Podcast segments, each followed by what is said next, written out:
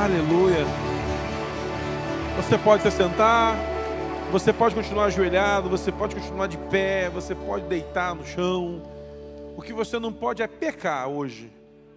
E nem achar que Deus não vai operar milagres nessa noite. É a única coisa que você não pode. Irmãos, a gente está fazendo conferência do Espírito Santo porque nós queremos entender nesses três dias, hoje, agora, amanhã, 19 horas, domingo 10 da manhã e domingo 18 e 30. Nós estamos nessa maratona. E é uma, é uma sequência, Deus vai encaixando as peças, Deus vai encaixando as pedras de um quebra-cabeça, onde terminaremos no último estágio, amanhã, no domingo à noite, compreendendo o que Deus está fazendo nesse tempo sobre a sua igreja. Posso ouvir amém? Então o que, é que você tem que fazer? Está aqui amanhã à noite, 19h30, 19 horas. Todos os sábados a juventude tem culto. Todos os sábados tem culto da juventude aqui. Todos os sábados. E não é um culto para jovens, é um culto dirigido por eles. E como o jovem tem energia, meu irmão, fique ligado que se você entrar aqui, você vai ser renovado pela energia do Senhor em nome de Jesus. Todo sábado é assim. Domingo pela manhã, 10, 10 horas da manhã, e domingo à noite, 18h30. A gente não vai ter kids hoje. Porque nós queremos que as crianças, como na última vigília que fizemos, se for preciso, que elas subam aqui para cantar cheia do Espírito Santo, vai ser tão poderoso também em nome de Jesus. Amém? Irmãos, e por que tocar nesse tema? Por que falar sobre isso? Você que está online com a gente. Irmãos, estamos diante de uma bifurcação. Nós precisamos escolher ser cheios do Espírito Santo, não tem outro jeito. Diante de tanta degradação moral, social, política e até espiritual que vivemos, a única resposta que a sociedade tem para encontrar está na igreja do Senhor. Você podia dizer amém bem forte, né? Amém. Pensei que só eu estava crendo nisso. O problema é que a igreja, a instituição, ela vai falhar um dia. A igreja parede, ela vai falhar. Mas a igreja, você, nunca vai falhar em nome de Jesus porque é um tempo da igreja se expandir além das quatro paredes, e para que a igreja possa expandir além das quatro paredes, só debaixo de poder de Deus. Eu queria que você entendesse isso. Não é mais possível convencer pessoas com nossos bons argumentos.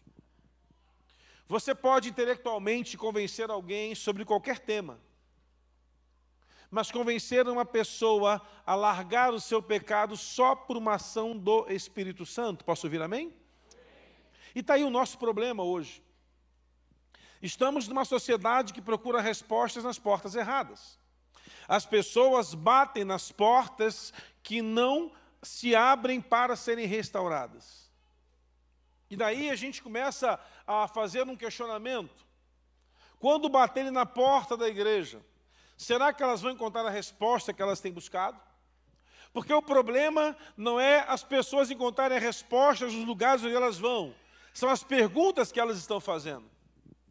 Quais são os questionamentos para esse tempo?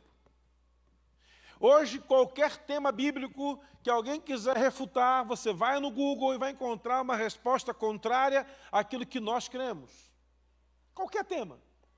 Tem alguém lá que vai falar contra aquilo que a igreja ensinou durante 200 anos. Então, irmão, vai chegar um momento em que nossos bons argumentos, nossas tradições, nosso conhecimento não vai ter mais relevância. Um pastor disse que foi à Índia pregar Jesus. Missionário. E ele pregava Jesus e o cara falou: Eu aceito Jesus. Olha, opa, que bom, primeiro dia pregando Jesus na cidade e o cara converteu. Ele falou: Uau! E me falaram que era difícil alguém aceitar Jesus na Índia. Ó, oh, primeiro dia, primeira pessoa, ele quer Jesus. E ele mandou o cara fazer oração de confissão. E o cara fez. E ele abraçou o camarada. E agora está tudo bem, tudo bem. Vamos começar um discipulado. O cara falou: só quero fazer uma pergunta ao senhor. Qual o benefício que Jesus vai me dar? Porque na Índia são 330 mil deuses diferentes. Eu já tenho uns 10 lá em casa. É mais um. Engraçado isso, né? Eu sigo a dez deuses, agora vai ser mais um, vão ser onze deuses. Agora, o que, que ele tem para me oferecer diferente? Aí você chama, ah, a vida é eterna, mas o outro também já oferece. E o missionário ficou pensando assim: meu Deus, o negócio é pior que eu imaginava. Porque o sincretismo construído é gigante. E aí o Espírito Santo visitou e falou: profetize sobre essa geografia que o poder do Senhor vai se manifestar em sinais. Isso não é novo, irmão. Os sinais não é novo. O discurso dos sinais não começou aqui na Alameda, é antigo. Marcos capítulo 16 diz que os sinais seguirão aqueles que creem. Você crê nos sinais do Senhor? Eles seguirão você.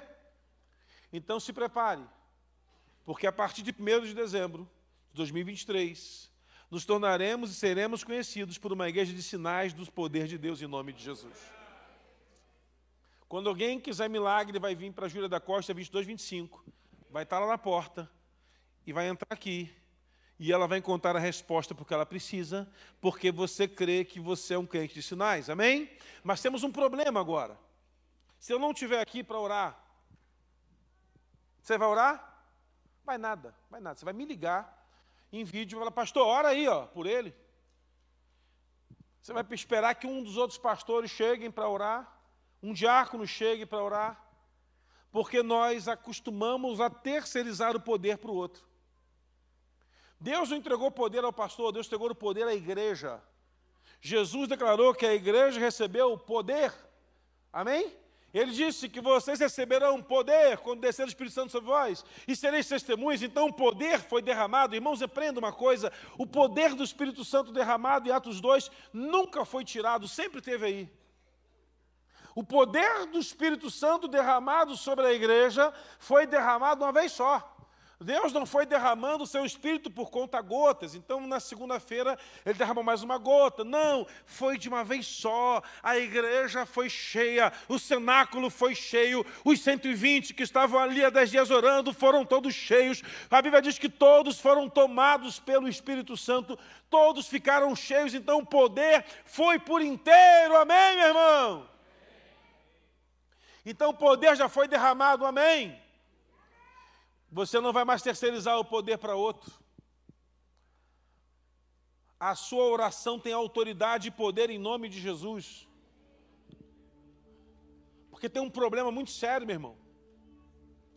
Quando você começa a terceirizar para que o outro faça por você, o Espiritismo faz assim também lá no centro. Não a igreja católica transfere ao padre.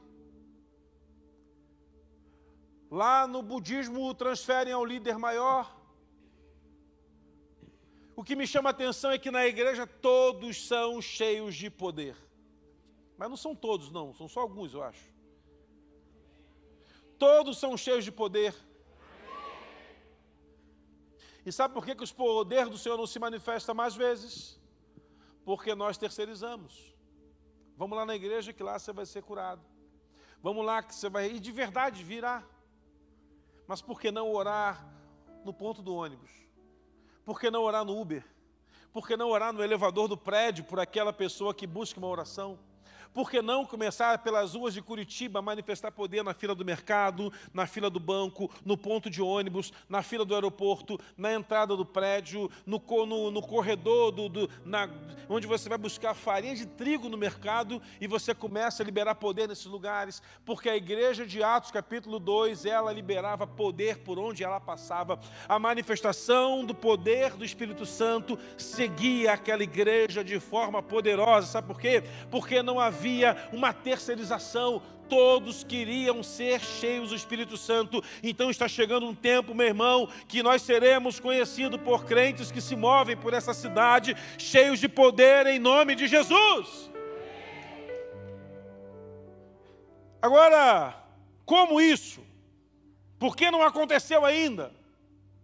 Porque você já foi ensinado sobre isso. Ao longo de sessenta e tantos anos, você já ouviu isso é porque nós achamos que não estamos prontos. Essa é a primeira mentira do diabo para enfraquecer o poder da igreja. Você não está pronto ainda. Eu ouvi a vida inteira, irmãos, e li muitos livros sobre avivamento, porque é um tema que me incendeia. E os livros falam assim: a igreja está se preparando para o avivamento. Eu ouvi muitos pregadores falarem: está chegando o avivamento. A igreja está caminhando para o avivamento. E aí, irmãos, eu sempre achei isso sensacional. Mas o livro que eu li há 15 anos atrás dizia que estava chegando o avivamento, só dizia o dia que ia chegar. E se eu ler o mesmo livro hoje, vai estar chegando ainda. Sabe qual é o problema, irmãos? Estamos empurrando para a geração futuro que Deus quer fazer na geração presente. O avivamento já chegou, em nome de Jesus. É que uns estão vivendo e outros não. É engraçado isso, né? Uns estão vendo Deus curar, operar, restaurar, fazer coisas acontecerem, outros não estão vendo. Porque estão dizendo que está chegando. Mas já chegou o tempo do avivamento em nome de Jesus. Mas pastor, eu não estou vivendo. Mas aí já é problema seu. Porque o avivamento é ver, um exemplo prático, um casal que estava em crise de manhã, receber uma palavra profética e a crise acabar de noite. Avivamento. Ver um filho que estava rebelde numa ação e voltar e pedir perdão ao pai. Avivamento. Converter o coração dos pais aos filhos, filhos aos pais. Ver um enfermo que oramos ser curado. Avivamento. O avivamento está perseguindo a igreja. Deus está tendo dificuldade de promover o avivamento que Ele está propondo à sua igreja. Porque nós não estamos crendo nele. Os sinais do avivamento já estão por aí. Tem pessoas que estão pegando fogo. Durante muito tempo, o avivamento, e ele passa, e ele passa por uma geografia, e as pessoas não aproveitam o avivamento que está passando. Eu quero crer, meu irmão, que já estamos no meio da onda desse avivamento do Senhor, então se prepare. Porque as pessoas terão uma sede tão poderosa de Deus que elas mergulharão no rio do Senhor. Porque o rio está em tudo, eu quero falar sobre isso. É, João, olha, é, Salmos 46, abra comigo, por favor. Salmo 46. Eu quero ler esse texto, quero, eu vou ler esse, mas vou ter que ler outro daqui a pouco. Porque o, o tema da palavra é isso, é o rio está passando, trazendo o fluir do avivamento. E hoje vai passar um rio aqui dentro, meu irmão. Não sei se você vai sair encharcado, mas eu vou mergulhar. Eu nem sei nadar, me segura, meu irmão. Porque eu não sei nadar e o risco é eu me afogar no rio de Deus aqui nesse lugar. Salmo 46. Deus é nosso refúgio e fortaleza. Está na tela? Na tela, né? Deus é nosso refúgio e fortaleza, socorro presente na hora da angústia.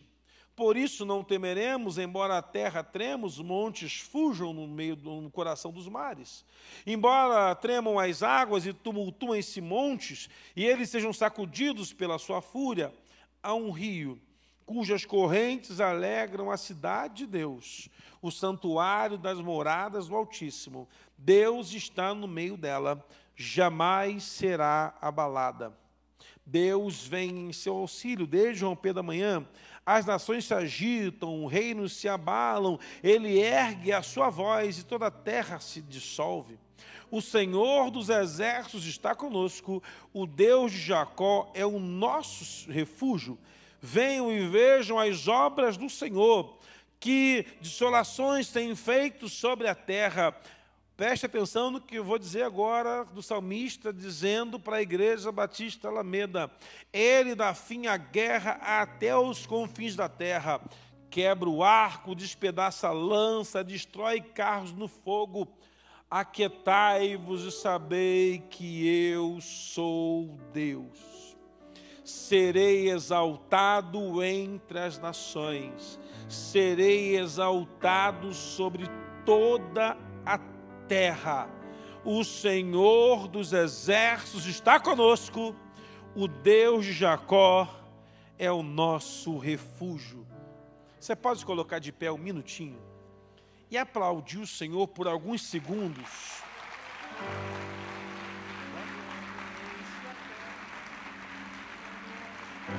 Você pode aplaudir mais forte o Senhor aí?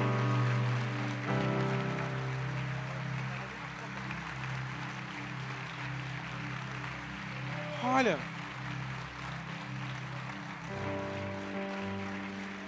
Aquietai-vos e sabei que eu sou Deus. Serei exaltado entre as nações, serei exaltado sobre toda a terra. Tua glória enche a terra, tua glória enche os céus. Diga bem forte, Senhor, tua glória, tua glória. Mais forte, mais forte. No peito e diga minha vida.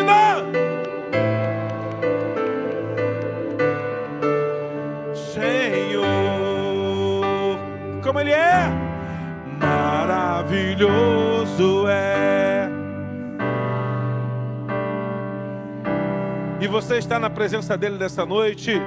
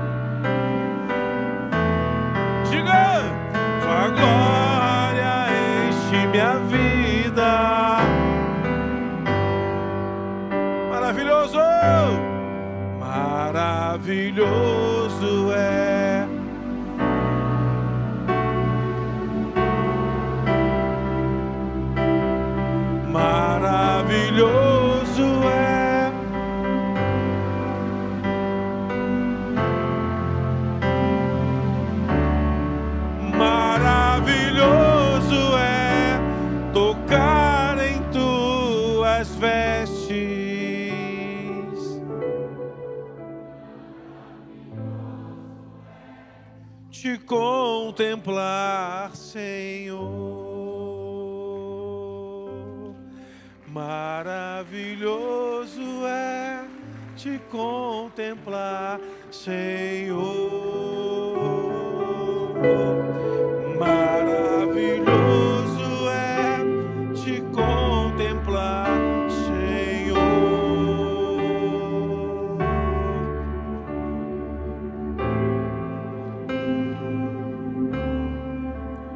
Palavras de adoração ao Senhor nesse lugar.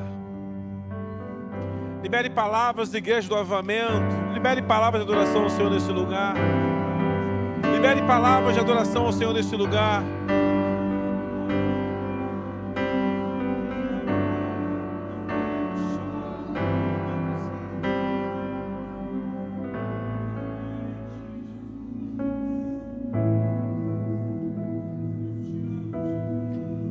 Está falando para Jesus nada, você está de boca fechada, irmão. Abra sua boca bem alto. Pode falar, Ele está te ouvindo.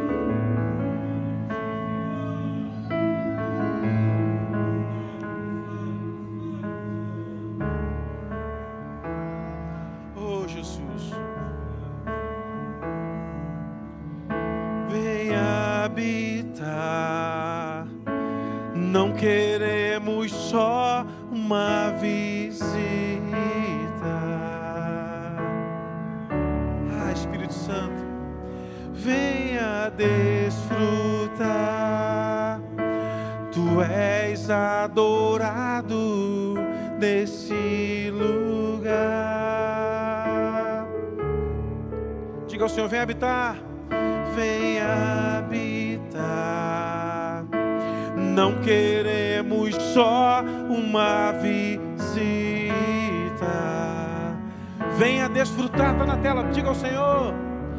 Venha desfrutar, tu és adorado neste lugar.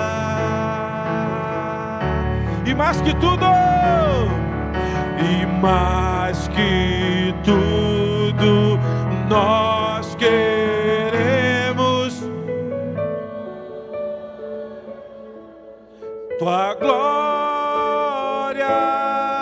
e mais que tudo, nós queremos tua glória, tua glória, de novo mais que tudo. E mais que tudo, tua glória, tua glória, glória, Senhor, tua glória, Senhor, que me apaixona e me transforma.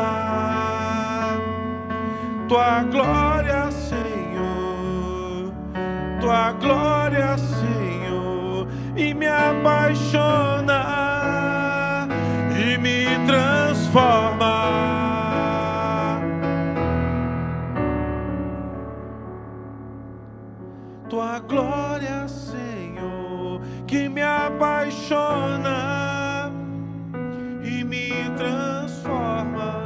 Está faltando pessoas apaixonadas pelo Senhor. Está faltando em nós, irmãos, aquele sentimento de que eu só quero estar com Deus. Está faltando aquele sentimento de que é uma dependência, eu preciso estar com Ele. A paixão é isso. Aquela paixão incendeia e contagia. Está faltando isso na gente hoje.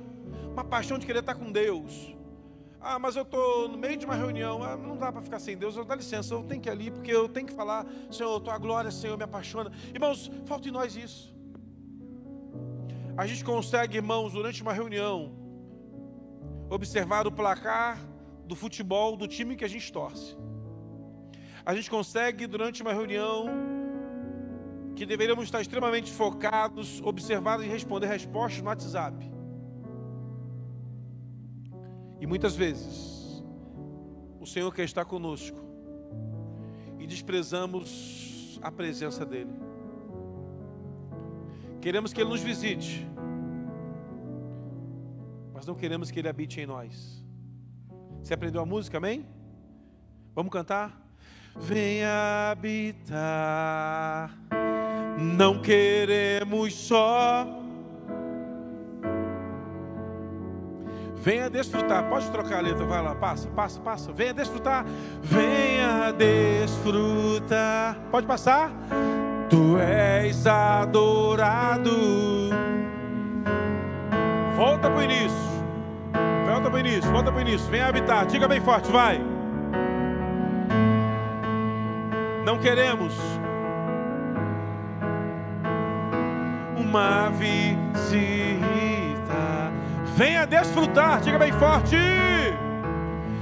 Venha desfrutar. Tu és adorado, tu és. Onde? E mais que tudo, e mais que tudo, e mais que tudo, agora vai. E mais que tudo, nós queremos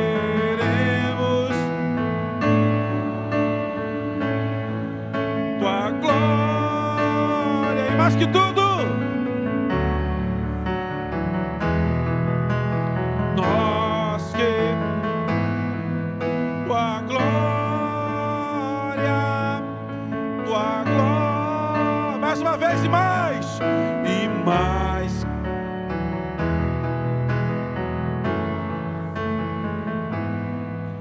Tua glória, tua glória, Senhor, tua glória, Senhor, tua glória. que me apaixona e me transforma. De novo, tua glória, Senhor,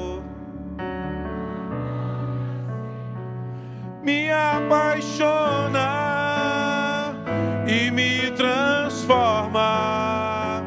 Mais uma vez.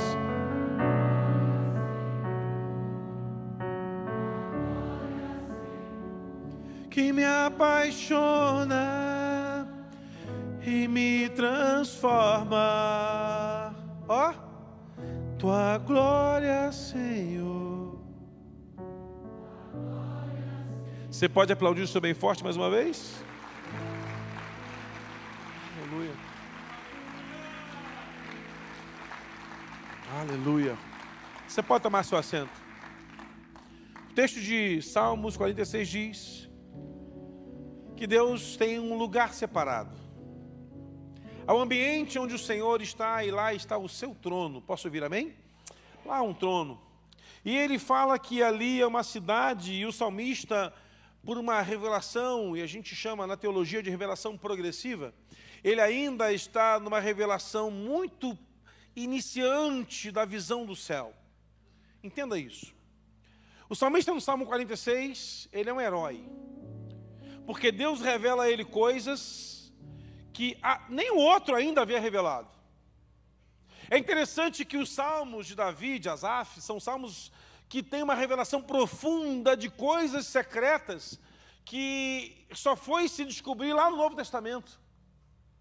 Davi fala: se eu ainda era uma substância informe, o Senhor me conhecia. Olha que coisa linda, irmãos. Davi diz que o Senhor sonda e conhece, conhece deitar, levantar, por detrás, por diante, põe a mão, tudo isso, mas ele fala quando ele era uma substância informe, não há nenhum outro relato, nenhum outro livro histórico pré esse texto dizendo que existia uma substância informe. E aí a gente já começou a ter um problema, porque uma sociedade que, que propõe um aborto, a gente diz assim, mas a Bíblia diz que Deus já conhece uma substância informe. Então quer dizer, irmãos, que no ato da fecundação, quando aparece o zigoto, antes da primeira multiplicação celular, quando o espermatozoide fecunda o óvulo e forma a célula ovo-zigoto, você já existia e Deus já sabia você pelo nome, identidade, CPF, quem você era, o que ele seria em sua vida e o quanto ele vai usar você para o avivamento. Que loucura, irmão. Só que até escrever isso ninguém tinha dito. Falar de ventre da mãe teve. Mas substância e formação começa com esse texto. E com todo respeito ao rei Davi, ele não tinha capacidade biológica para chegar a essa conclusão sozinho. Porque Davi não estudou biologia. Mas o Espírito Santo não entende de faculdade. Ele é o todo conhecimento. E é impressionante que quando ele revela isso a Davi, Davi também não sabe o que está escrevendo mas a gente sabe o que está lendo. A gente não, não sabe o que está escrevendo, ele não sabe, mas a gente sabe o que está lendo. Porque dois mil anos depois, três mil anos depois, quando lemos o texto, falamos assim, ó, então quer dizer que Deus se importa com uma substância e informação? É, se importa. Tanto se importa que no Egito Antigo, Alguns momentos de adoração a Moloque eram feitos com fetos. As mulheres engravidavam. Arrancava-se o feto do ventre da mãe para apresentar sacrifício perfeito a Moloque. Moloque está tentando governar todo o tempo. Porque o diabo não tem nada favorável a gente. Mas o inimigo quer destruir a geração futura. O diabo sempre olhou para a geração futura e quer destruí-la. E sabe qual é a nossa resposta? Nós, geração presente, vamos proteger a geração futura no poder do nome de Jesus, porque ela vai dar continuidade ao avamento que nós estamos vivendo. Posso ouvir amém?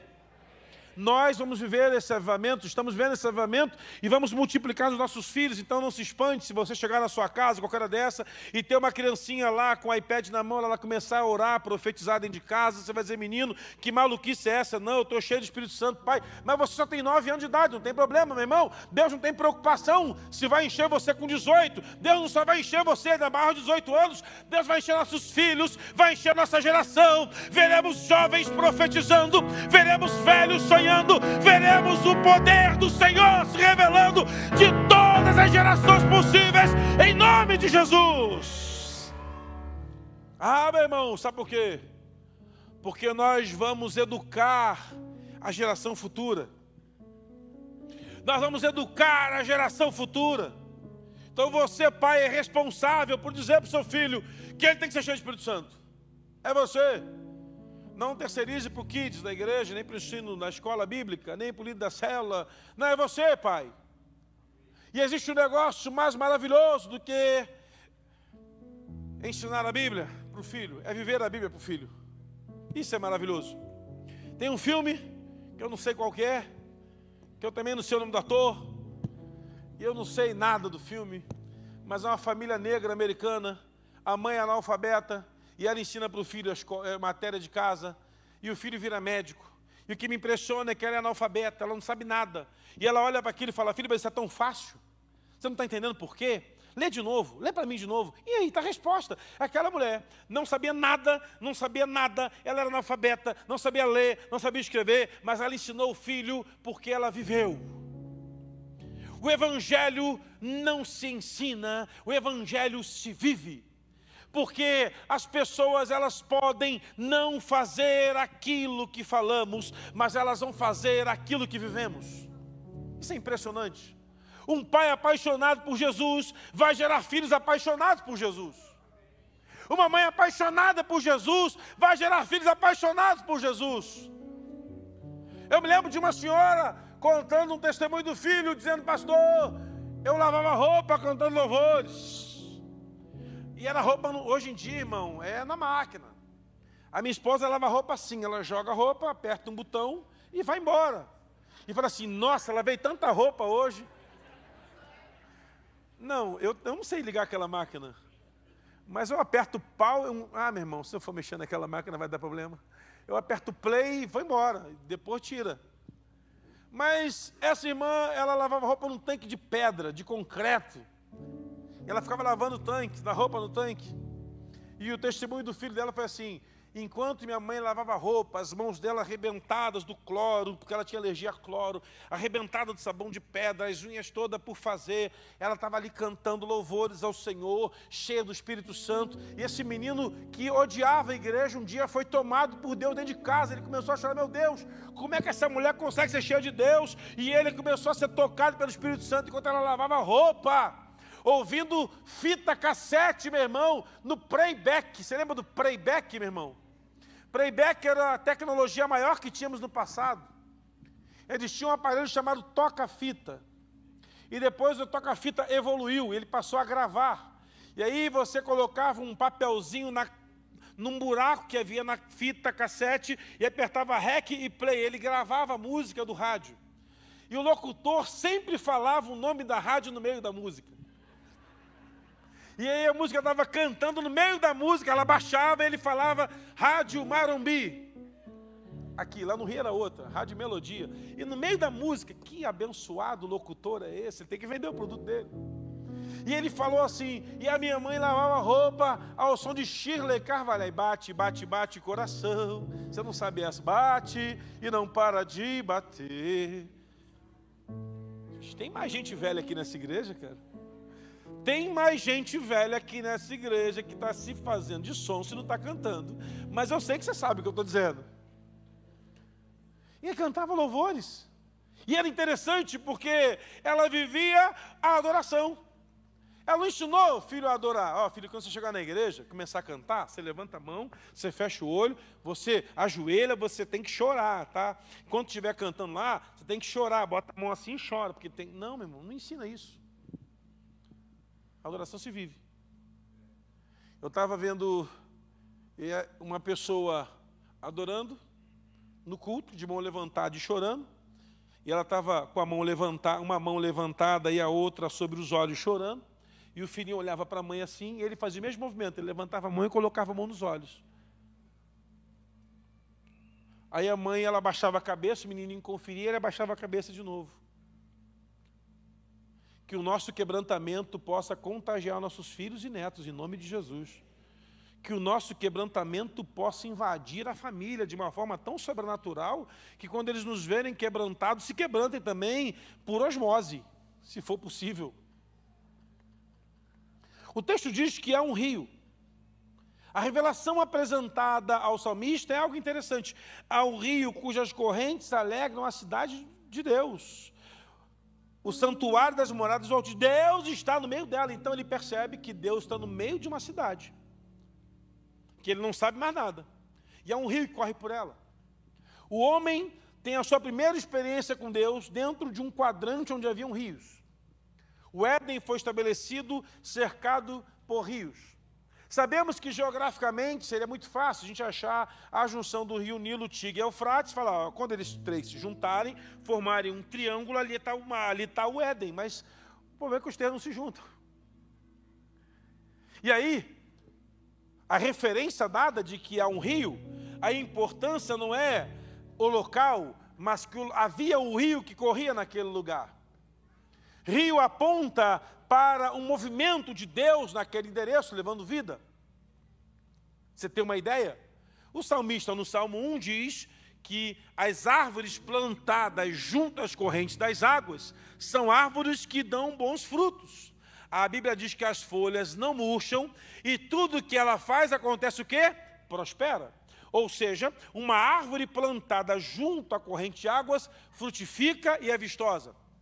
Ou seja, quando Deus planta o homem no jardim, estabelece o homem no jardim, ali é um rio que move aquele lugar. Então, em Gênesis fala de um rio já no seu primeiro, no seu início. E lá no capítulo 2, tem um homem, tem um rio, tem tudo. A Bíblia termina em Apocalipse, capítulo 22. E lá aparece a revelação de que lá em Apocalipse, capítulo 22, há uma cidade santa que João batiza de Nova Jerusalém. Porque o sonho no coração do judeu é ver Jerusalém restaurada. E ela passou por várias restaurações, porém, no coração de João, o apóstolo do amor, ele crê que lá na eternidade há uma nova Jerusalém. Ele não vê as casas como eram casas de Jerusalém ele não encontra um casas simples, ele encontra mansões celestiais. Então, as casas que João viu na Nova Jerusalém não tem a ver com as casas que João habitou. As ruas que João andou, de barro e pedra e calcário, que havia em Jerusalém, não são as mesmas ruas que João está vendo na eternidade, porque na eternidade João tem uma visão de uma rua de ouro Olha que coisa linda. Ouro denotando, segundo John Stott. Pegou, né? Só para citar mesmo. John Stott diz que a rua é de ouro para demonstrar para mim, para você que lê João, que lê o Apocalipse, que aquilo que lutamos aqui na terra para tanto ter, lá vai ser terra para a gente pisar, meu irmão. Então o ouro tem valor aqui, porque lá na terra não vai valer ouro, não vai valer diamante, não vai valer nada. O ouro que a gente corre atrás vai pisar nele e vai andar por aí. E quando você for varrer sua casa com uma vassoura poderosa, vai ter lá um pozinho de ouro para você jogar no lixo. E se der poeira, é de ouro. O que, que foi, meu irmão? Pastor, esse pó de ouro que entrou no meu nariz, deixa para o melhor para a gente habitar para a eternidade, meu irmão. Deus não vai tirar você daqui para colocar você numa chopana qualquer, você vai ser colocado numa morada celeste. E Jesus falou: se não tivesse, ele ainda diria: eu vou lá preparar, mas já está tudo preparado, já tem a sua casa, tem um número, a gente vai ser vizinho no céu. E se faltar açúcar na minha casa, eu vou na sua pedir um pouquinho. A casa que João viu não é aquele, igual a que ele morou, a rua que João viu não é igual a que ele andou, mas uma coisa era igual: o rio. João viu um rio. O que o salmista declarou no Salmo de número 46, o que eu ouvi em Gênesis capítulo 2, tem em Apocalipse capítulo 22, um rio. Então o rio fala de movimento. As águas do rio não ficam paradas, elas se movem. Elas se movimentam. E no mover das águas, irmão, a gente observa o Senhor falando a João, exemplificando a Adão e colocando ao coração do salmista a importância de dizer que lá na eternidade há um rio. Mas o rio mais famoso da Bíblia é o rio que flui de dentro de nós. Porque Jesus disse: aquele que beber da água que eu lhe der jamais terá sede. Por quê? Porque deles fluirão rios comuns? Não. Rios de quê?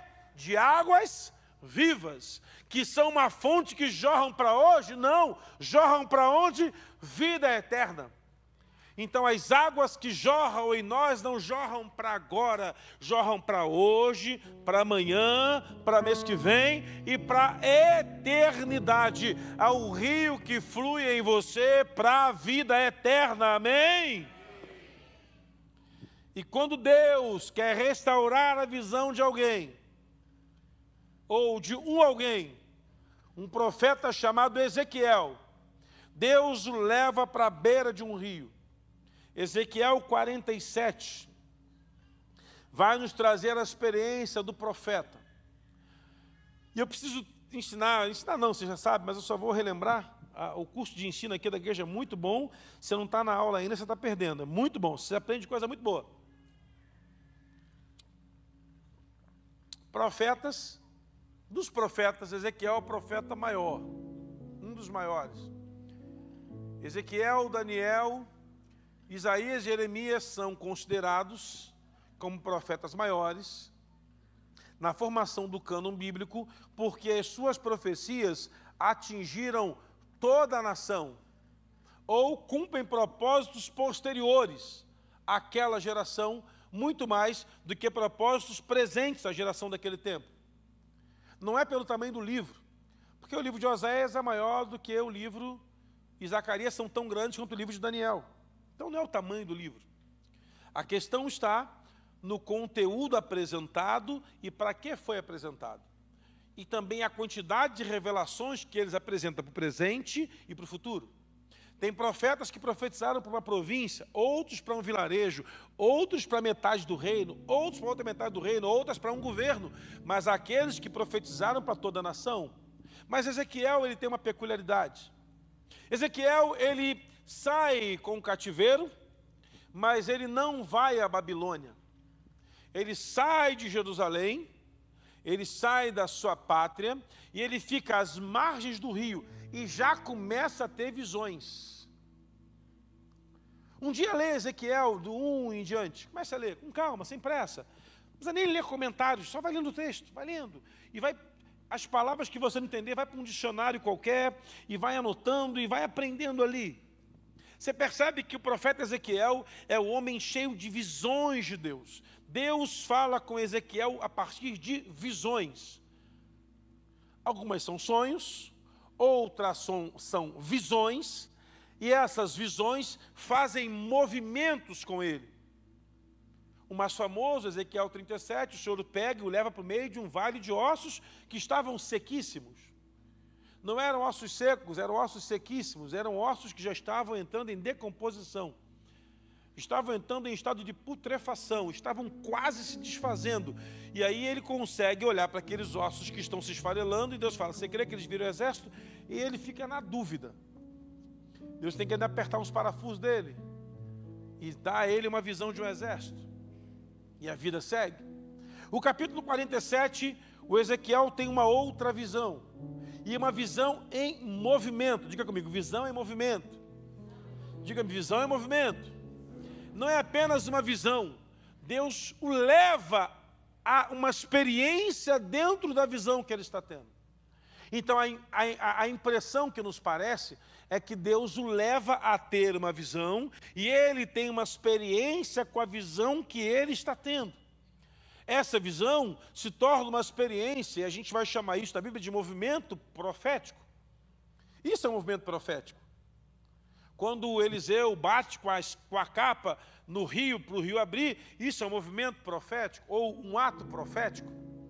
Quando Eliseu coloca sal nas águas da cidade, as águas da cidade são transformadas, a cidade, porque ela é bem localizada, a cidade é boa, e ele vai lá e coloca, água na, coloca sal na água e declara que a, a, a, a infertilidade acabe na cidade, aquela água é movimento profético. Quando a gente pega o óleo para ungir uma pessoa, movimento profético. Quando você pega o pão e o cálice para orar por ele e comer o pão e o cálice, nós não cremos que o pão vira carne, nem que, os, que, que o vinho vira sangue, mas cremos que esse é o movimento profético. Então, nessa vigília, que vamos ter mais um pouquinho adiante, o nosso entendimento é muito simples. Queremos entender a experiência do profeta. Eu já falei do contexto do rio para você. E eu queria que agora você entendesse o que acontece naquele rio que move esse homem de uma forma tão profética. É interessante que o profeta Ezequiel, ele começa a ter a visão. Então o Senhor começa a falar com ele. Já falei para você que o Ezequiel é um homem de muitas visões. Mas o Senhor começa a movimentar a primeira visão do homem, a primeira visão do profeta. Então vamos entender isso aqui, deixa eu achar aqui onde eu estou, vamos lá. Então, versículo capítulo 47, versículo 1. E o homem, aparece para ele um homem, o homem me levou de volta à entrada do templo e vi águas saindo por debaixo da soleira do templo, indo para o leste, pois o templo estava voltado para o oriente. As águas desciam debaixo do lado sul do templo e iam para o sul do altar. Ele então me levou para fora, para a porta do norte, e me conduziu para o lado de fora, a porta externa que dá para o lado leste e as águas fluíam do lado sul. Que doideira, não é, meu irmão? A gente aprendeu de latitude e longitude aqui. Vamos lá. Se eu não explicar, você não, você não tem obrigação de saber, eu tenho obrigação de ensinar. Vamos lá. Não há movimento sem templo. É impressionante. Não há movimento profético sem o templo. Deus podia levar o profeta para o rio, mas ele leva para o templo. Para que Ezequiel entenda que aquele lugar era o local da revelação de Deus. É interessante, meu irmão, que é um movimento hoje de ser crente sem casa espiritual. Vai fracassar como todos os outros. Porque, embora uma pessoa ela possa não vir ao templo e orar muito e ler muito a Bíblia, ela nunca vai ter uma santidade plena, porque a plenitude da santidade está em ler a Bíblia, orar muito e ter comunhão com os santos. Então, quer queira, quer não, você vai ter que me aturar até Jesus voltar para buscar a sua igreja. E se você for um crente chato, eu vou suportar você em amor. Pastor, uma fulana é insuportável. Vamos suportá-lo em amor. Porque eu preciso de você, meu irmão. Porque Hebreus diz que a gente deve andar em paz com todos e em santificação, sem a qual ninguém verá o Senhor. Então significa dizer que eu preciso de você para ser santo, e você precisa de mim para ser santo. Então cuida bem de mim, meu irmão, porque a sua santidade depende da nossa comunhão. Vamos andar juntos, para de reclamar e avance. Porque de vez em quando a gente está se parando no caminho, ah, mas o irmão fulano é chato. Você também é. Você também é. Se você olhar direitinho no espelho, você fala assim, ah, tem hora que eu não me aguento. Eu conheci uma menina que falava assim, olha, tem dia que eu estou tão insuportável que eu quero quebrar o espelho para não me ver. E eu falei, eu já percebi esses dias seus. Ela, você podia me ajudar, mas não tem como. Tem dia que a TPM está nível hard, ultra, mega power plus. Não dá para entender. Não dá para é, ficar bonzinho contigo. É difícil. Vamos lá. Então, o Senhor leva o profeta à porta do templo, a entrada, na verdade, a entrada do templo. E a Bíblia diz que as águas saem debaixo da soleira, de um peitoril. onde se apresentavam a oferta antes do sacrifício. Antes da oferta ser sacrificada na tampa do propiciatório, havia uma soleira ou um peitoril e dali minavam águas, minavam águas. Significa dizer, meu irmão, que a preparação da minha oferta é tão importante quanto a oferta que eu apresento. Chego no culto e falo assim: ah, eu vou dar uma oferta. Ah, vou não, não, não, não faça não, irmão. prepare a oferta. A oferta faz parte de um sacrifício que você prepara. O que que eu darei, o que darei ao Senhor hoje? Por todos os benefícios que Ele me tem feito. O que eu darei ao Senhor? Pergunte-se. Não saia de casa e chegue aqui e decida na hora. Pergunte-se: o que eu vou apresentar ao Senhor hoje? O que eu darei ao Senhor nesse dia? Eu te lembro conto uma ilustração que eu ouvi de um pastor dizendo que ele estava num culto e ele precisava fazer uma viagem para um projeto, ele precisava de roupas melhores, ele comprou roupa, mas faltou dinheiro para comprar um sapato melhor. E esse pastor pregando falou assim, ele foi pregar numa igreja antes dessa viagem importante. E o irmão estava em casa se armando para ir ao culto, e ele aprendeu o princípio da oferta, e ele falou assim: "O que eu darei ao Senhor hoje por todos os benefícios que ele me tem feito?" E durante a arrumação o homem pensou assim, mas eu não tenho dinheiro para dar oferta. E o Espírito Santo falou com ele, dê o sapato. E ele falou assim, Senhor, vou dar o sapato. Deus falou. E ele foi no armário, como eu e você. Pegou o sapato pior que ele tinha, colocou no pé. Afinal de contas, o sapato velho não faz tanta falta. E quando ele estava saindo, o Espírito Santo falou, falou assim com ele, agora volte lá. Para você ir cultuar, você pode ir descalço mas para dar de oferta eu quero melhor. Crente bom esse, né, irmão? E ele voltou lá e pegou o sapato novo que ele só havia usado uma vez num casamento. Colocou na caixa, passou uma escovinha, colocou embaixo do braço e foi para o culto. Quando chegamos a um nível de ouvir o que Deus quer receber de nós, irmãos, estamos no melhor caminho da nossa caminhada de oferta. Porque não tem a ver com o que eu quero dar, mas com aquilo que Ele quer receber. Inclusive na adoração. Não é o que Deus, não é o que eu quero dar para Deus, é o que Deus busca receber do meu coração. E esse camarada chegou no culto com aquele sapato, e na hora do dízimo da oferta, ele foi na frente, foi contar a sua experiência ao pastor. E o pastor arregalou o olho e falou: Deus é bom, sapato novo. E ele pegou e quando olhou o número do sapato, 42, o pastor calçava 39 ele colocou, ficou faltando cinco dedos.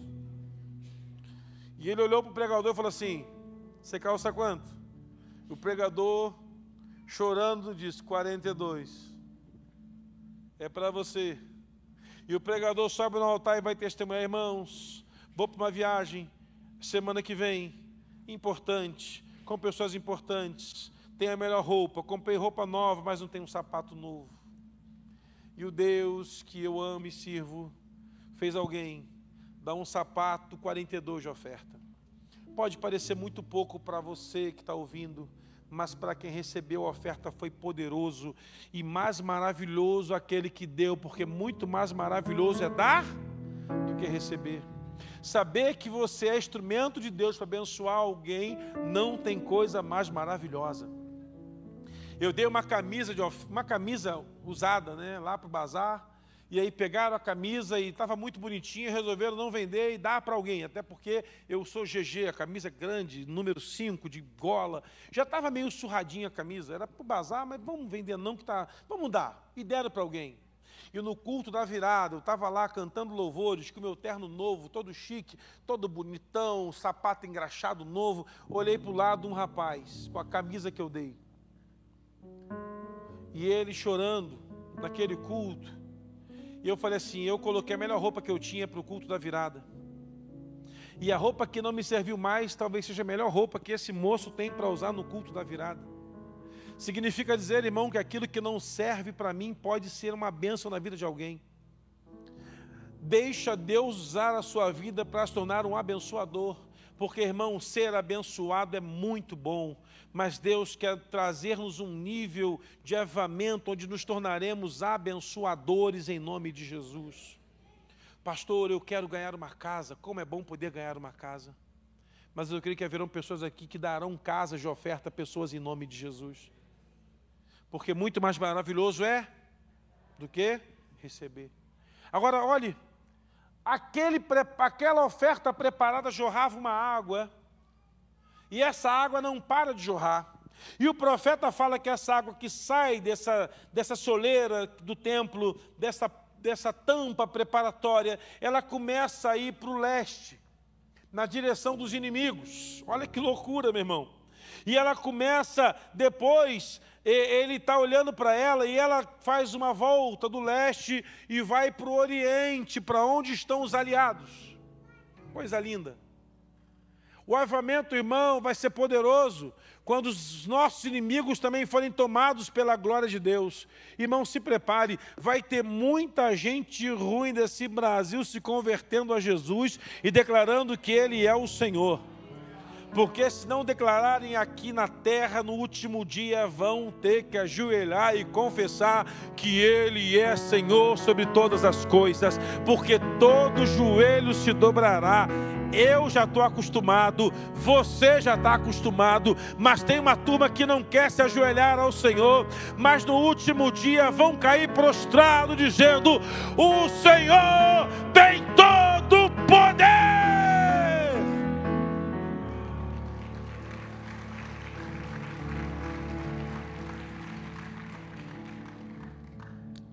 Todo joelho vai dobrar e toda a língua vai confessar.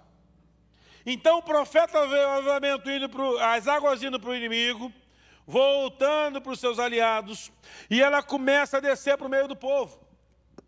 Ela começa a descer para o meio de onde estava o povo, o sul, lá do sul do templo. Começa a descer para aquele lugar que era a direção do altar.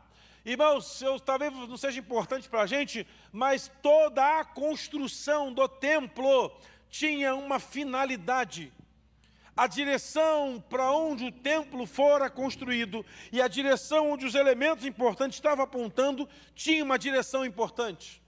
Por exemplo, o, o, a, a, mesa do propiciatório, do sacrifício, da oferta, tinha que apontar para a direção do monte onde Abraão ia sacrificar Isaac.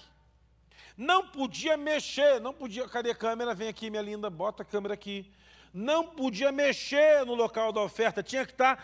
se aquele é o local onde Abraão, Abraão, pai Abraão, levou Isaac para o sacrifício, tem que apontar a oferta para aquela direção do Moriá. Não dá para dar oferta apontando para o outro lado. Tem que apontar para lá. Se há um local importante na história dos hebreus, a Bíblia vai dizer que todos os elementos apontavam para eles. Então, do lado sul do altar começa a fluir um rio, começa a fluir uma água. Essa água ela flui da igreja do templo e vai fluindo pelas ruas da cidade, vai fluindo, vai fluindo, vai fluindo, vai fluindo, vai fluindo, e ela começa como uma pequena corrente de água. Talvez a gente pense assim: ah, é como se alguém jogasse uma mangueira para lavar o pátio, assim, uma pequena, com uma correntinha de água, e ela vai fluindo, fluindo, fluindo, fluindo, fluindo. E o capítulo 42, 47, vai dizer que as águas vai fluindo, fluindo, fluindo, fluindo. Só que no versículo versículo 3, o homem pega um cordel de medir, pega um. Possivelmente naquele tempo já existia um cordel de medida, um barbante com um nós nele, detectando que a cada tantos centímetros havia um nó maior para determinar qual era o, o tamanho a ser medido por ela. E entrega na mão do homem de Deus entrega na mão do profeta e leva ele para o meio das águas. Mas antes de levá-lo para o meio das águas, ele entra num córrego muito pequeno, que começou onde? Do altar da oferta, do altar da oferta, começa a água, e ele entra na água, e ele anda 500 metros. 500 metros. E ao andar 500 metros, as águas estão dando no seu tornozelo. E aí o Senhor fala assim: mede essa água aí, cara precisa. Não está dando nem 5 centímetros, não havia ainda o entendimento de centímetros e milímetros ou polegadas. Não está pouco, está dando pouco. Então tudo bem. E ele mediu e andou mais 500 metros. E olha que interessante. O homem, que na revelação do profeta, o leva à água e faz ele andar mais 500 metros. E essa água que flui do altar, lá da soleira, da bandeja, do, da preparação do sacrifício, aquela água que jorrava, virou um córrego e já virou um córrego mais alto e as águas dão no joelho. Mede agora. Agora dá uma unidade de medida. Ele mede e percebe que a cada 500 metros que ele anda, a água sobe o nível. Então ela sobe um nível de sair de lá até o tornozelo, não tem muita importância o quanto ela está medindo, e agora ele anda e as águas estão nos joelhos, agora vale a medida. Depois ele anda mais 500 metros, e a água bate na cintura. Ou seja, a água que era um córrego lá, no, na, lá na soleira, na tampa, onde era preparado o sacrifício, que virou um filete de água, virou um pequeno córrego, agora virou um, já um riacho, que não estão mais água no joelho, mas águas na cintura. E ele faz a segunda medição, ele faz a terceira medição, quando que na verdade é a terceira ordem para medir, mas é a segunda vez que ele mede. E é interessante, meu irmão, que agora, é interessante que o texto vai dizer, mas agora, e mediu 500 metros, mas agora era um rio que eu não conseguia atravessar, porque a água havia aumentado e era tão profunda que só se podia atravessar a nado, não podia ser atravessada andando. Quando ele começa a medir, ele tem que largar agora o cordel de medida. E se ele não nadar, ele se afoga. Porque a água está num nível tão elevado que ele não sabe se está mais no joelho. Agora tem que nadar de braçada. Aquela mesma água que estava na bandeja, lá no, na soleira ou no tampo do sacrifício, da, da, preparação da oferta do sacrifício, que sai do templo e corre pela, pela cidade, tornozelo, joelho, cintura e agora nada. Uma coisa que me chama a atenção e é a revelação para essa, para essa noite para a gente. Eu queria que você entendesse uma coisa, meu irmão, preste atenção. O texto me mostra que há quatro níveis de água não pode atravessar, cintura, joelho, tornozelo. Mas essa água tem um início. Ela começa no local onde a oferta se desenvolve. Quando você não é, quando você não é uma oferta verdadeira ao Senhor, as águas não fluirão. Perceba, meu irmão, que aquele jardim que fala da presença onde há uma água, aquele local lá na eternidade que fala de uma água de um rio, que agora Davi fala que essas águas estão no meio da cidade, que agora nos apresenta um profeta andando pelas águas, tornozelo, joelho, cintura e nada. Me mostra que há um princípio. Elas não fluem por acaso. Mas há também um entendimento. Elas não fluem por acaso. E elas sempre estevem ali. O problema nunca foi o rio. Porque o rio sempre esteve ali. O problema é quem entra nele. Ele está andando e percebendo que o rio está aumentando. O rio é apresentado pelo Senhor. E o profeta então precisa tomar uma decisão: se vai entrar no rio mais 500, mais 500, mais 500, ou vai ficar só até onde ele está controlando. O entendimento que o Senhor está trazendo ao profeta Ezequiel é o seguinte: esse rio vai fluir tanto, vai chegar até o Mar Morto, por onde o rio passar, vai transformar em vida vai ter peixe, vai ter animal, e quando chegar ao mar que está morto, o mar que está morto vai passar a ter vida. Sabe o que isso aponta, meu irmão? Aponta para mim, que sou a oferta se preparando no altar e jorrando uma água que vai chegar a lugares onde já estão mortos e eles tornarão a ter vida no nome de Jesus a água que jorra de você vai chegar em lugares que estão mortos e eles tornarão a ter vida. Porém, o rio já existe, a água já existe, os níveis já estão pré-estabelecidos pelo Senhor. O que falta agora é quem entra no rio. O que falta agora é quem mergulha no rio. O que falta agora é quem vai andar sobre o rio. Porque o profeta se preocupa em saber o tamanho do rio. Tem pessoas, irmãos, que têm profundas experiências com Deus. Sabe por quê? Porque mergulharam no rio. E nessa vigília, meu irmão, a nossa intenção é que o Senhor tire as escamas dos nossos olhos e possamos tomar uma decisão. Aonde eu quero estar enquanto o rio está passando, porque já está passando. Tem gente tomada pelo poder de Deus aí, meu irmão, e você não tem ideia. Tem pessoas que têm experiências com o Espírito Santo diariamente. Tem pessoas operando sinais e maravilhas e você nem sabe. Tem pessoas que não esperam domingo para orar pelos enfermos para eles serem curados. Tem pessoas que estão orando por enfermos na célula, na sua casa, no seu trabalho, na sua família, e eles já estão sendo transformados. Irmão, vamos nos surpreender quando chegarmos no céu e sabermos de pessoas que operaram sinais em nome do Senhor e ninguém divulgou o nome dele. Porque, meu irmão, não precisa ser famoso para fazer grandes coisas para Deus. O que precisa ser é cheio do Espírito Santo. As águas que batiam no tornozelo já traziam ao homem uma experiência. E nós temos que decidir, irmão, a que nível de experiência com o Espírito Santo vamos andar. Tornozelos. Já está muito bom. Nesse calor de Curitiba, me venderam peixe que era frio, irmão.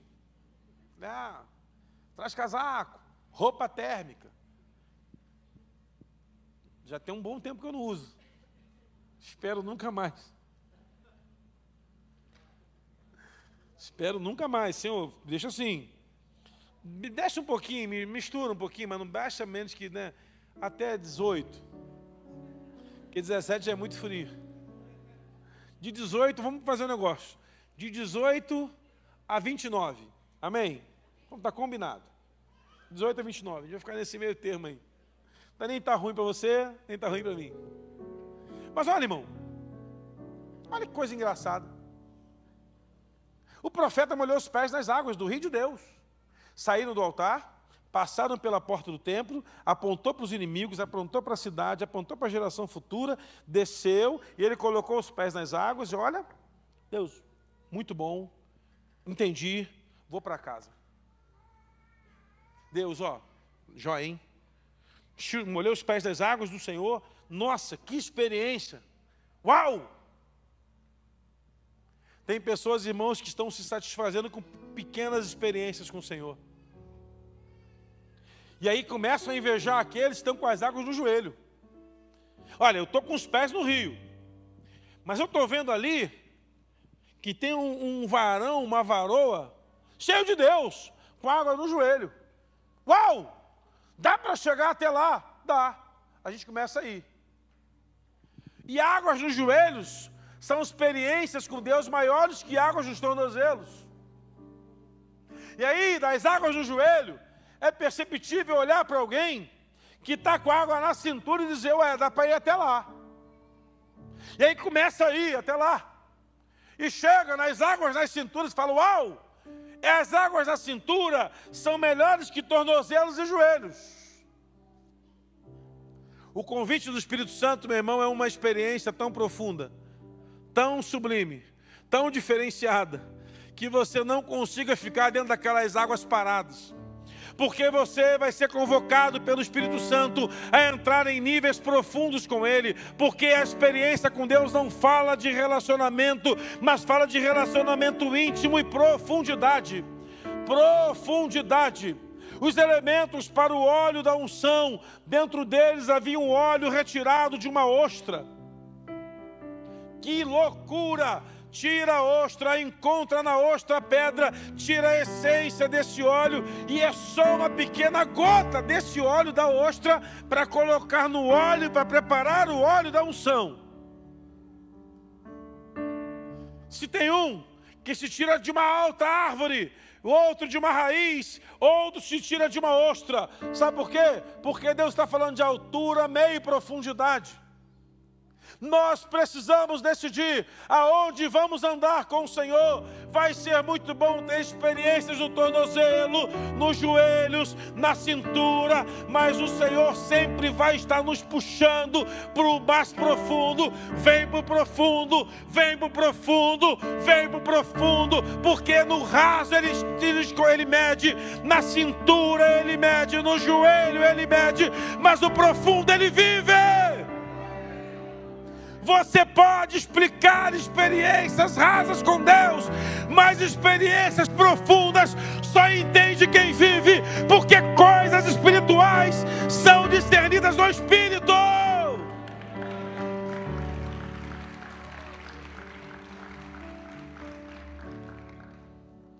E há uma convocação para hoje, para esse tempo. Há uma, uma convocação celestial para esse tempo.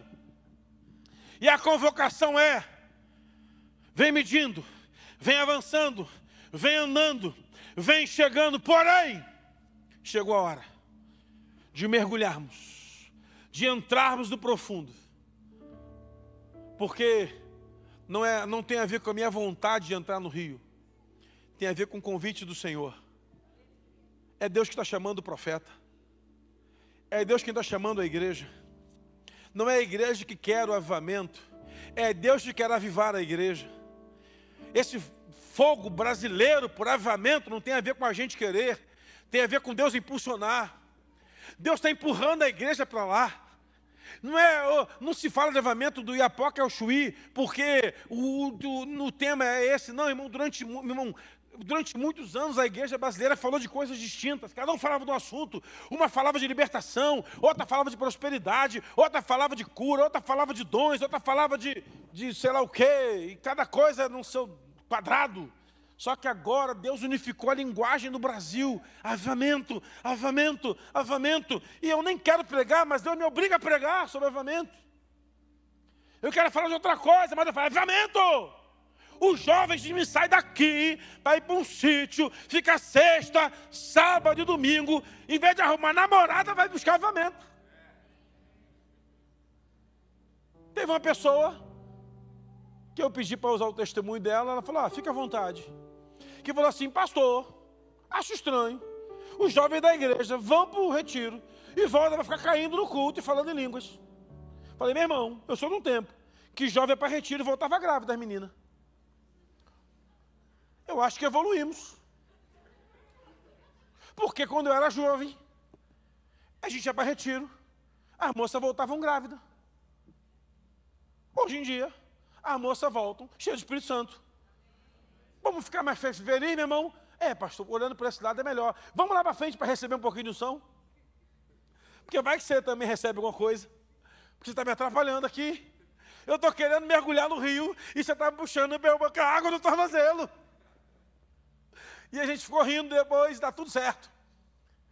Ele foi embora e eu fui para o rio. Mas o rio vai pegar ele. Ele vai estar um dia desse sentado aí, o rio vai pegar ele, jogar ele para cima com cadeira e tudo. Porque sabe o que Deus está fazendo? Não vai. O avamento é um discurso da igreja, não é um discurso do céu. E o avamento é uma prática irresistível porque as pessoas vão começar a olhar para outras cheias de experiência e poder. Eu vou falar, meu Deus do céu, por que, que eu não estou vendo isso? Porque você está com água no tornozelo, meu filho. A água no tornozelo não vai te permitir nadar nessa profundidade não vai te permitir abraçadas. Tem pessoas medindo até onde o Senhor pode agir na vida delas. Olha, eu estou com um cordel aqui, então eu vou permitir que Deus venha até o joelho. Até o joelho tá bom. Não, meu irmão, Deus vai nos impulsionar para um oceano profundo e vamos mergulhar no rio de Deus, onde as águas nos cobrirão. E vai chegar um tempo, meu irmão, em que entraremos aqui e não vai precisar nem ministrar louvor. Vai ser um negócio. Ah, meu irmão, se eu falar o que Deus já falou para você, está na hora ainda não. Ah, meu irmão, se eu te contar os segredos do céu. Porque Jeová tem um negócio de uma sala do concerto que ele vai falando antes para o profeta, para depois falar para os profetas, para depois falar para o povo, e infelizmente não vai falar tudo ainda, ah, Jesus. Mas imagina, irmão, eu vivi isso um dia, de chegar numa igreja. Uma igreja não era uma igreja tão badalada, um culto simples. E na porta, irmãos, o povo estava cheio do Espírito Santo cantando louvores. E o assunto lá na porta do hall da igreja não era sobre cantina, sobre céus, o assunto era sobre o céu. Há uma atmosfera aqui. Eu fiquei pensando assim, rapaz, o negócio aqui é diferente mesmo. E as pernas vai bambeando, e você, o que está acontecendo? Acho que eu estou sem potássio. Minha esposa manda eu comer banana, não estou comendo banana, deve ser falta de potássio. Depois eu comecei a pensar, não deve ser falta de vitamina D, vitamina C, falta de vitamina de vergonha na cara para mim, porque eu estou percebendo que Deus está agindo aqui já no irmão, na recepção. Não se espante. Se você chegar um dia aqui na igreja e tiver pessoas ajoelhadas clamando e cheias do Espírito Santo lá na porta, lá no estacionamento, lá na esquina, lá na rua, vindo de casa para cá, catando pessoas, trazendo arrastados para a igreja, porque o avamento, meu irmão, chegou e somos a cidade, somos a igreja do avamento e a cidade vai ser tomada por um rio que vai sair desse altar em nome de Jesus. Sabe o que é mais lindo do avamento, meu irmão? Que, embora tenham pessoas que são exponenciais, eles nunca se preocuparam com isso. É a história que apontam para pessoas importantes no avivamento. Há relatos de avivamentos que aconteceram em alguns lugares especificamente, que ninguém sabe quem foi o prepulsor dele. Porque no século 17, 18 e 19, era importante que para que a igreja desse autoridade ao que estava acontecendo, levantassem lideranças. Então houve avivamento com John Wesley, com Jonathan Edwards, com Phelan, com Moody e assim. Mas o avivamento moderno não tem nome. Não tem nome. Não tem bandeiras de igreja. Alguém perguntou ao avalista do século passado, o doutor Po Yong-Chu, Po Yong-Chu, o senhor entende que o senhor é responsável pelo lavamento da Coreia? Ele falou, eu? Não. Eu só entendo o Rio. Sabe o que ele estava dizendo para a gente, meu irmão? Que não era ele o responsável. Não precisava colocar o nome dele na história, embora foi colocado, não precisava disso. Porque enquanto ele estava vivendo avivamento, aquela irmãzinha simples, que tem um emprego simples, que tem uma vida simples, que tudo é simples, mas dentro dela flui um rio poderoso de água viva. Não importa quem está vivendo o avivamento, o importante é que você está promovendo mesmo. Deus está nos convocando a entrar no rio, porque o rio já traz a sua suficiência. E o Senhor pergunta, filho do homem, o que você está vendo? Você está vendo isso? E ele levantou e olhou para as margens do rio, versículo 7, e via ali chegando muitas árvores, cada uma de uma margem do rio. E ele disse: Essa água fluirá na direção situada no leste, e desce até o povo do árabe, e vai entrar até o mar, e vai desaguar naquele poderoso mar. Sabe o que está dizendo para a gente, meu irmão? Que onde o rio passa, leva vida quando você está mergulhado no rio de Deus, por onde você passar, você vai levar vida. Você vai chegar num lugar e vai encontrar alguém desesperado e vai dar para ele uma palavra de restauração. Você vai chegar num lugar, vai ter alguém desesperado, você vai dar uma palavra de vida. Você vai chegar num lugar e vai encontrar alguém sem nada e vai liberar uma palavra profética. Eu fui uma ocasião num, numa consulta médica que tinha lá uma moça no laboratório. No laboratório. Eu tinha que fazer exame, e aí cheguei no laboratório e ali aquela moça, e ela estava assim, semblante caído, meio desanimada. E eu estava empolgado porque meu time em 2019 não perdia para ninguém, meu irmão. E Deus estava fazendo avamento para todo lado, e já casou, mulher dando beijinho todo dia, os filhos com nota alta na escola. Ah, Jesus, estava uma beleza. Porque quem anda no avivamento, meu irmão, tudo facilita para a vida dele. É impressionante, meu irmão, estava tudo lindo. E eu cheguei lá no lugar, tinha que ser em jejum, eu já estava em jejum mesmo, e aí tive que, né, ficar legado. Cheguei lá e falei, minha filha, está tudo bem? Ela está não. O que está vendo? Estou mal. Mal por quê? E ela começou a abrir o coração, problema pra caramba. Posso orar? Oh, mas ora baixinho. Bota a cabeça aí para orar. Não dá para esquecer. Então fica daí mesmo, Senhor. E Jeová me dá uma palavra profética. Em 12 meses, Deus vai te colocar numa condição maior nesse lugar aqui, em nome de Jesus. Ela riu assim. riu. Igual a mulher do Isaac, a Sara, que riu. Quando Deus falou que ela teria um filho naquele mesmo tempo, depois de um ano. Sara riu. E deu uma risada, lá na tenda. E o Senhor falou lá de fora assim: está rindo por quê? Você vai ter um filho daqui a um ano. E 12 meses depois, estava Sara com o bebê no colo. Colocou o nome do menino de Isaac, que significa riso, para provar para Sara que quem ri por último é o Senhor. Quem ri por último é o Senhor. Está rindo do que Deus está profetizando. Passou. Eu não lembro de nada mais que foi profetizado. Voltei lá para fazer outro exame. E eu estava lá dentro, na fila para a coleta do exame e vi uma chefe passando. E olhei para a moça. E o Espírito Santo lembrou. Falei, foi você. Que um ano atrás eu profetizei. Ela, foi o senhor que profetizou. Falei, foi. O senhor não vai entender o que aconteceu. Eu fiz um curso que não servia de nada. E a empresa resolveu contratar alguém que tinha o curso que eu fiz. E dentre 40 pessoas, só eu tinha esse curso. E eu me adiantei, e quem se adianta governa. E agora eu estou chefiando essa área aqui. Quer rir agora, minha filha? Não. Deus é bom, né? Oxe. Como falo curitibano, capaz. Irmão, você vai liberar palavras proféticas, elas vão se concretizar na vida das pessoas em nome de Jesus. Você vai liberar palavras de restauração, elas serão restauradas em nome de Jesus.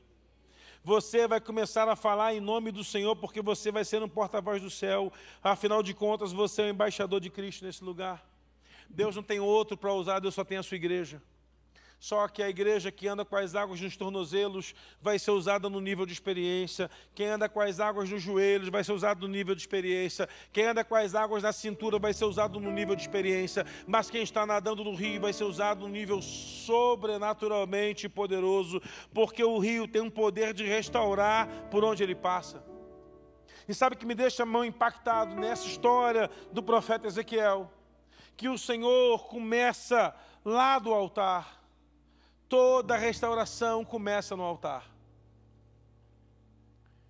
E o altar que aquele homem está vendo é uma tampa, é uma soleira que está preparando a oferta. Que oferta você preparou para Deus em 2024? Ah, pastor, vou dar um milhão de reais. Não, não estou falando de dinheiro. Deixa de ser ganancioso. Não é dinheiro. A gente terceiriza a oferta no dinheiro. A gente pega aqui, dá 50 mil e fala assim, dei uma oferta. Irmão, não precisamos disso não. A gente precisa de você. Qual é a oferta que você vai dar para Deus ano que vem?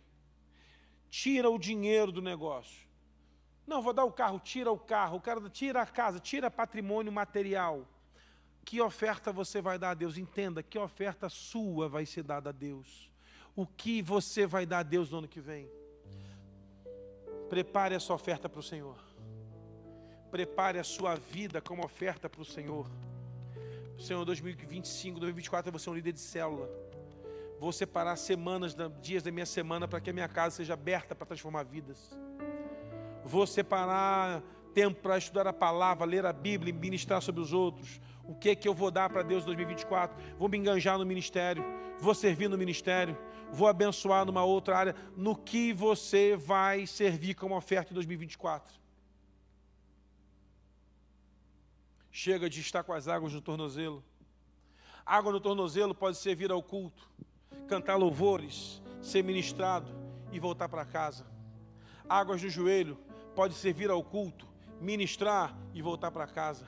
Águas na cintura pode ser vir ao culto, ministrar, ser ministrado e abençoar pessoas aqui dentro. Agora, as águas que a gente não pode dominar, está perdido no meio desse oceano, é vir ao culto, ser cheio de Deus e sair daqui minando por toda essa cidade o poder do Senhor. Vai pipocar milagre por Curitiba quando um crente dessa igreja passar, quando um jovem passar, quando um adolescente passar. Vai ter sala de aula que vai ter adolescente ministrando poder, palavra poderosa. Vai ter empresa que o chefe vai parar, porque você vai ter que orar para Deus mudar o quadro, assim como naquele filme Até o Último Homem, que o menino lá do filme, o Dóis, apanha porque é crente, é preso porque é crente, é esculhambado porque é crente, fica preso no dia do casamento porque é crente, vai para cadeia, é humilhado por todo mundo porque é crente, mas num determinado momento do filme, você tem que ver esse filme até o último homem, aquele menino está lá, e o comandante fala: tropa, avance para a guerra. E o comandante fala: não, não podemos. E o comandante maior fala: por que vocês não foram para a guerra? Porque o crente está orando, e os soldados só vão se mover quando ele parar de orar. Meu irmão, quando você anda no rio, mais profundo, você paga o preço, você apanha, você sofre, mas vai chegar um tempo que as coisas só vão se mover depois que você começar a orar. Sabe o que é isso? Reconhecimento da autoridade.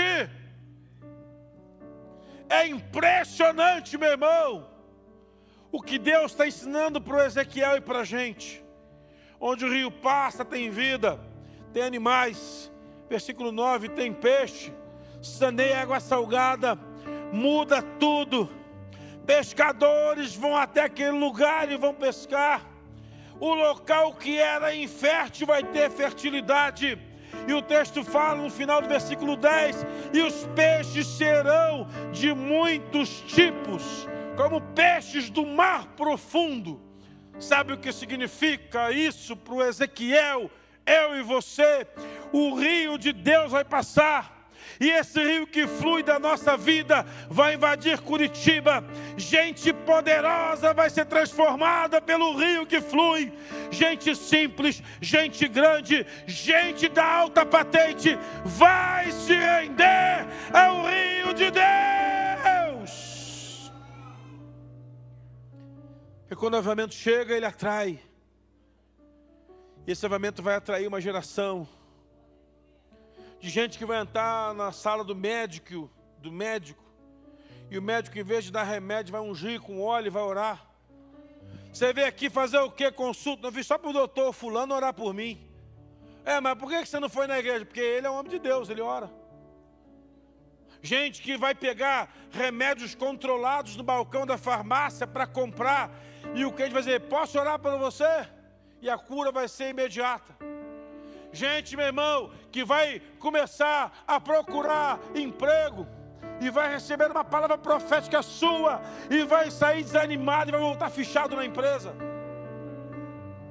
casamentos que estarão terminando, acabando, ruindo, não tem mais jeito, mas vai até você, você vai dar palavra e o casamento vai voltar a ter aliança de novo.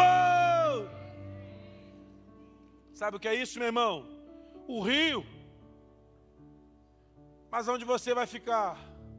Pastor, no tornozelo, é seu direito. Mas Deus está puxando você para o profundo. E quando você entrar aqui dentro, fique tranquilo. Mesmo que você esteja no rasinho, no rasinho, a atmosfera vai te empurrar para o profundo em nome de Jesus. Porque, irmãos, é impossível controlar o mover do Espírito. É impossível controlar o que Deus está fazendo a restauração de Curitiba vai ser algo tão sobrenatural que não vai dar nem para as pessoas contarem de uma forma que os outros entendam. Vai ter gente mudando para essa cidade, porque o avivamento chegou nessa cidade. Mudou para Curitiba por quê? Emprego? Não, estou desempregado. Mudou para Curitiba por tratamento médico? Não. Mudou por quê? Porque lá Deus está movendo e vai ter gente que vai sair daqui para outro canto do Brasil. Foi embora daqui por quê? Porque Deus está me impulsionando para que esse rio flua em outros lugares em nome de Jesus. Existe o rio de Deus passando nesse lugar. E eu posso ficar com as águas dos tornozelos, nos joelhos, na cintura. Mas lembre-se, Deus está puxando você para o profundo. Deus está puxando você para o rio mais profundo. Existe uma ação de Deus nesse tempo. E não vai vir novamente, ele já veio. Já está disponível nas melhores plataformas digitais. É você acessá-la.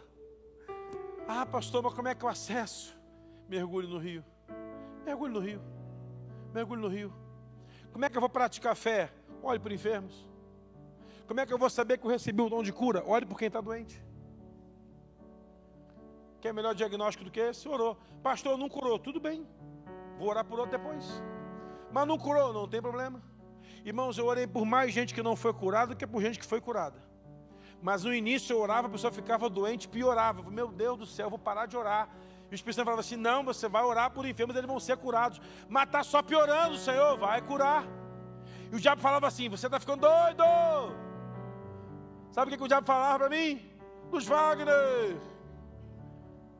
Se você não curar, você é um fracassado.